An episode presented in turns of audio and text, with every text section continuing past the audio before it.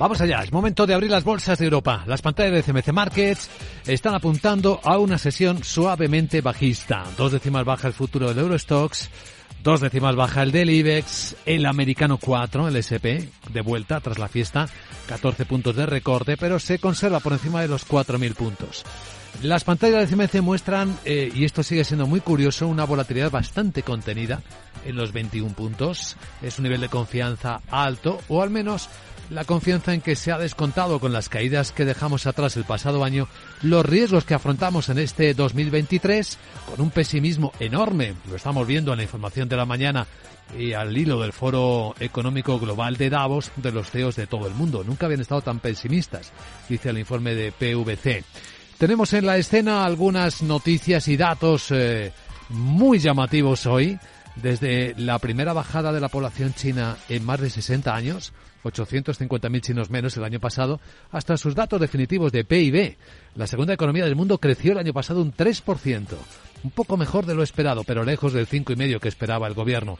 Hay datos débiles, pero mejorando en producción industrial, en ventas minoristas. Sandra Torrecillas, buenos días. Buenos días y a todos esos añadimos los europeos. Eh, tenemos el IPC final de diciembre de Alemania, caída mensual del 0,8%, se modera la tasa interanual hasta el 8,6% si miramos las cifras armonizadas. Esa tasa interanual eh, desciende hasta el 9,6% y esperamos a media mañana el índice índice de confianza inversora ZEW de enero que podría también mejorar.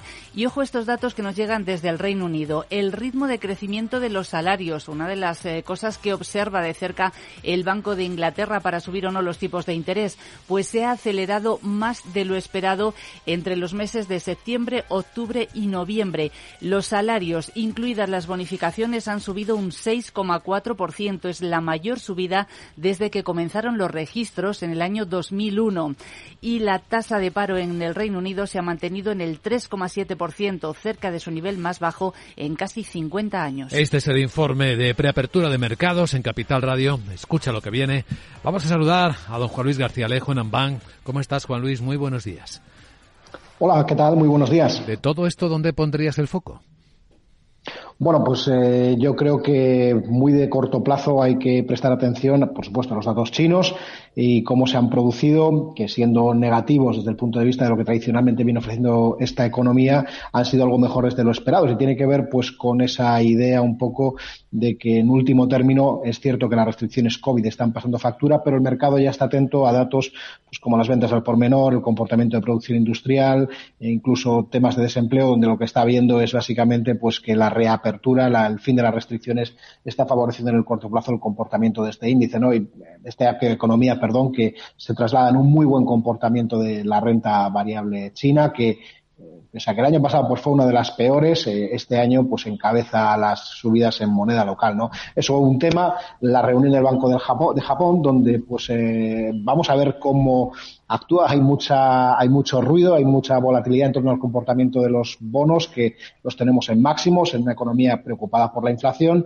pero en la que claramente pues eh, no tanto como lo puede estar Europa o Estados Unidos, pero desde luego orientada a subir los, los tipos y veremos cuál es el impacto que acaba por tener pues en, una bolsa que no ha empezado bien el año, pero en una divisa que en los últimos eh, meses pues sí que ha tenido un muy buen comportamiento fortaleciéndose de, de forma notable, ¿no?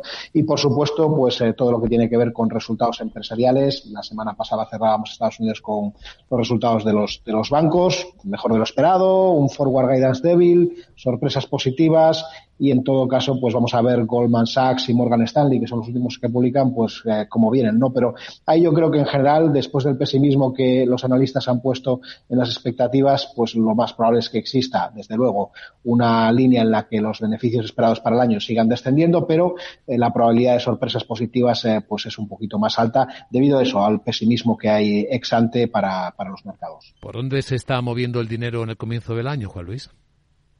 Pues yo creo que están, eh, sobre todo, eh, con la sorpresa positiva de la renta variable, muy atentos a Europa, donde pues el comportamiento es extraordinario. Tenemos el mejor arranque de, de, la bolsa europea en años.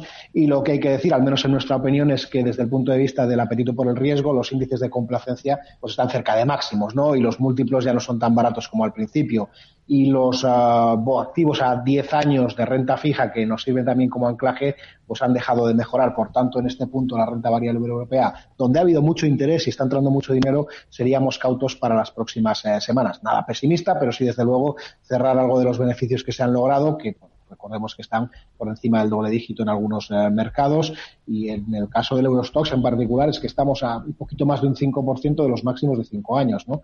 Yo creo que el nivel de sobrecompra aconseja pues eh, tomárselo con cierta calma. Y el otro foco de atención claramente la renta fija corporativa grado de inversión que está ofreciendo una, una rentabilidad riesgo muy atractiva para afrontar un año en el que los retornos de la renta fija van a ser muy diferentes y positivos para los inversores conservadores. Juan Luis García Lejo en gracias y buen martes. Gracias, un saludo igualmente. A cotizar enseguida en cuanto al mercado, Sandra, el acuerdo Iberdrola-Norges Bank. Sí, eh, Iberdrola y el Fondo Soberano de Noruega han sellado una alianza estratégica. Van a coinvertir en 1.265 megavatios de nueva capacidad renovable en España, una cartera que está valorada en unos 1.225 millones de euros. Y la caída de los pedidos de Nordex. Ha visto como su cartera de pedidos en 2022 se ha contraído más de un 20% en términos anuales, hasta los 6,30 23 gigavatios como consecuencia, dice, del difícil entorno macroeconómico. O las ventas de Renault. Han bajado un 9,4% en 2022. Es una caída por cuarto año consecutivo. Ha vendido casi 1.467.000 coches, excluida Rusia. Banca nuestros clientes son lo primero, por eso les ofrecemos soluciones de inversión personalizadas y adaptadas a su perfil de riesgo. Nuestro método, diseñamos una estrategia a largo plazo, combinando fondos consolidados y diversificados tras realizar un exhaustivo análisis de los mercados y las tendencias globales. Arquia Banca, cuidamos de su patrimonio como si fuese nuestro. Puede consultar los folletos informativos y los documentos con los datos fundamentales del inversor en los registros públicos oficiales de la CNMV, así como en www.arquia.es y oficinas de Arquia Banca. Hey, asistente, busca cómo invertir ante la subida de tipos. Hay aproximadamente 37 millones de resultados. ¿Quieres que los lea? Uf, mejor que no. Puedes seguir buscando entre millones de contenidos, pero un asesoramiento de calidad solo te lo dará un especialista. En Renta 4 te ofrecemos un servicio de asesoramiento gratuito siempre que lo necesites. Entra en r4.com y descubre cómo te podemos ayudar. Renta 4 Banco. ¿Quieres más?